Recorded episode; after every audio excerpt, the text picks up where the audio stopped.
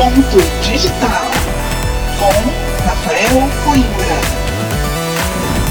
Olá pessoal, sejam todos bem-vindos ao Ponto Digital, o seu podcast com novidades tecnológicas e o impacto delas nas nossas vidas.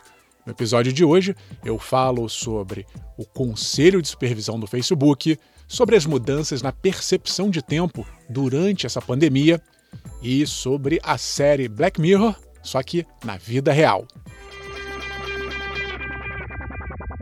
Finalmente, o Facebook anunciou os 20 primeiros nomes que vão integrar o Conselho de Supervisão da rede. Esse conselho nasceu a partir das pressões para que o Facebook legislasse sobre questões polêmicas que cresceram muito à medida em que a plataforma se expandia. O Facebook é a maior rede social do mundo, com cerca de 2 bilhões e meio de pessoas nela. Há quem use o Facebook apenas para bater papo ou postar coisas bem pessoais, mas há também quem use o espaço para fazer política e para divulgar informações não confiáveis. Aí, em muitos casos, fica difícil decidir se o conteúdo deve ser bloqueado ou se deve prevalecer a liberdade de expressão. O Facebook tem suas próprias regras internas, só que elas não estavam dando conta de tudo. Por isso foi criado esse conselho, que eu considero mais um grande tribunal. Os integrantes não têm poder para tomar decisões, mas, coletivamente, eles vão instruir o Facebook a permitir ou remover conteúdos analisados por eles. A iniciativa é importante porque o Facebook sabe que não consegue resolver tudo sozinho. Eu só tenho um pouco de dúvidas sobre o alcance dessa medida. Isso porque o volume de conteúdo gerado pelo Facebook a cada segundo é absurdo e crescente. Não há conselho humano, seja lá de que tamanho for, que consiga dar conta de tantas polêmicas existentes na rede. Isso só seria viável com a ajuda de mais tecnologia e também de muito mais pessoas.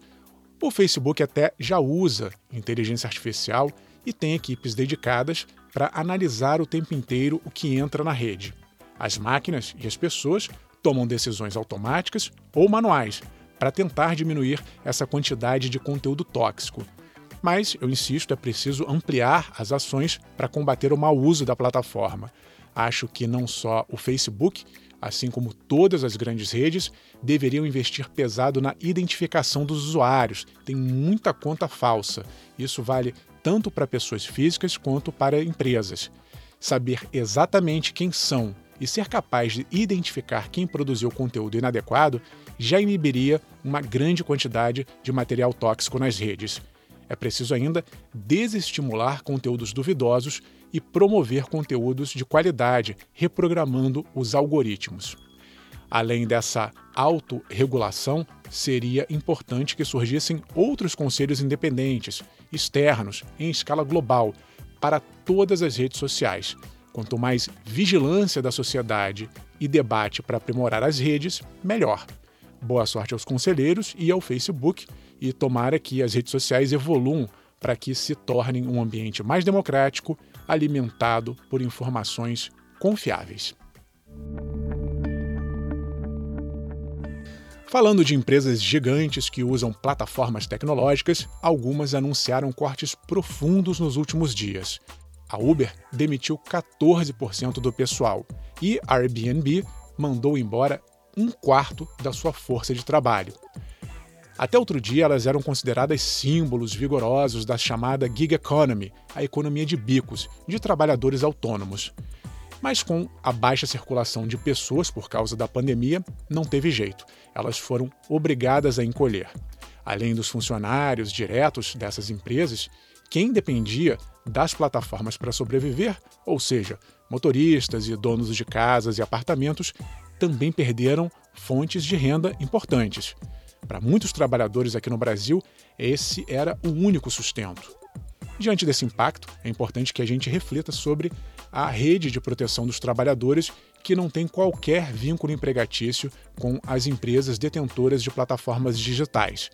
O ideal, ao meu ver, é que as próprias empresas criem um colchão financeiro para ajudar os colaboradores em tempos de crise. Se nós quisermos ir um pouco mais longe, podemos pensar também na renda básica universal, um projeto onde está sendo discutido em vários países. A Finlândia acabou de divulgar o resultado de um projeto piloto que durou dois anos no país, em que duas mil pessoas receberam 560 euros por mês.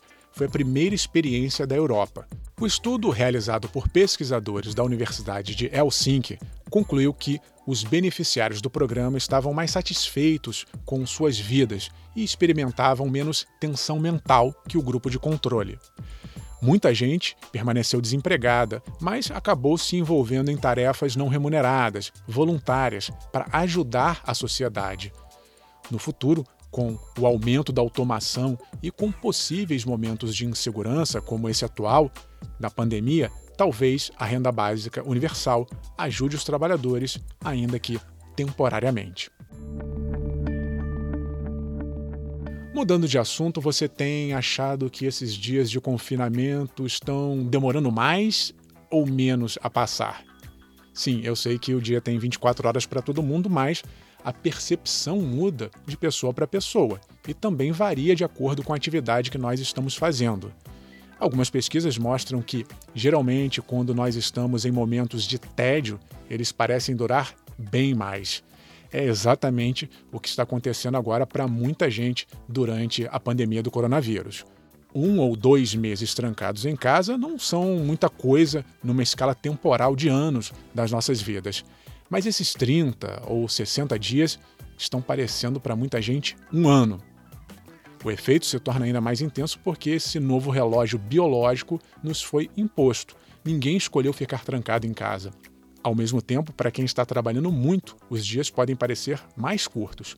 Os profissionais de saúde, por exemplo, que precisam lutar contra o tempo para salvar vidas, ou os trabalhadores que estão tendo que remodelar seus negócios para sobreviver à crise financeira. Para essas pessoas, uma hora a mais faz falta. Ainda falando em tempo, mas agora no campo das redes sociais, essa pode ser uma das chaves para explicar o sucesso do TikTok, que já tem mais de 2 bilhões de inscritos. Na verdade, é a falta de tempo. Eu explico. Ao contrário das outras redes como Twitter, Facebook, YouTube, que exibem dia e hora das publicações, o TikTok simplesmente ignora essas informações. E olha que o nome TikTok faz referência ao som de um relógio. Eu não tinha reparado nisso até ler um artigo na revista Wired. De fato, a falta de ordem cronológica cria um efeito bem interessante no nosso cérebro, porque tudo parece novidade. Mesmo um vídeo antigo pode viralizar porque não atribuímos valor em função da data em que ele foi publicado. Sem saber que um vídeo foi postado, sei lá, três anos atrás, pode ser que ele tenha sido publicado hoje de manhã. Isso faz com que a gente fique rolando a tela infinitamente em busca de mais conteúdo aparentemente novo. Essa perda de noção de tempo no TikTok pode até ser boa para a audiência da plataforma e não tem lá grandes consequências no caso dos vídeos caseiros, aqueles vídeos bem bobos. Meu medo é que, como em outras redes sociais, algumas pessoas comecem a usar o TikTok para gerar desinformação, por exemplo, um vídeo antigo, ainda que verdadeiro, se for publicado hoje, sem data, pode confundir as pessoas. Então é bom ficar de olho. E para fechar o ponto digital, se você é fã de tecnologia, eu sugiro uma série chamada Upload, na Amazon Prime Video. É uma comédia futurista com um toque bem Black Mirror.